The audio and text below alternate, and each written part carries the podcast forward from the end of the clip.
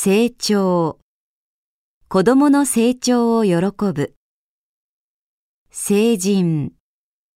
日本では二十歳以上の人を成人という。合格。大学に合格する。進学。子供の進学について考える。退学。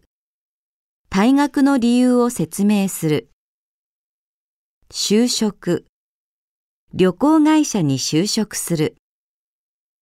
退職。母の介護のため退職を決めた。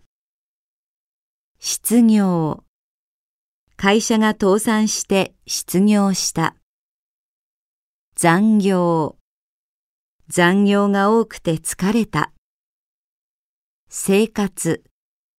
健康的な生活を送る。通勤私は毎日1時間かけて通勤している。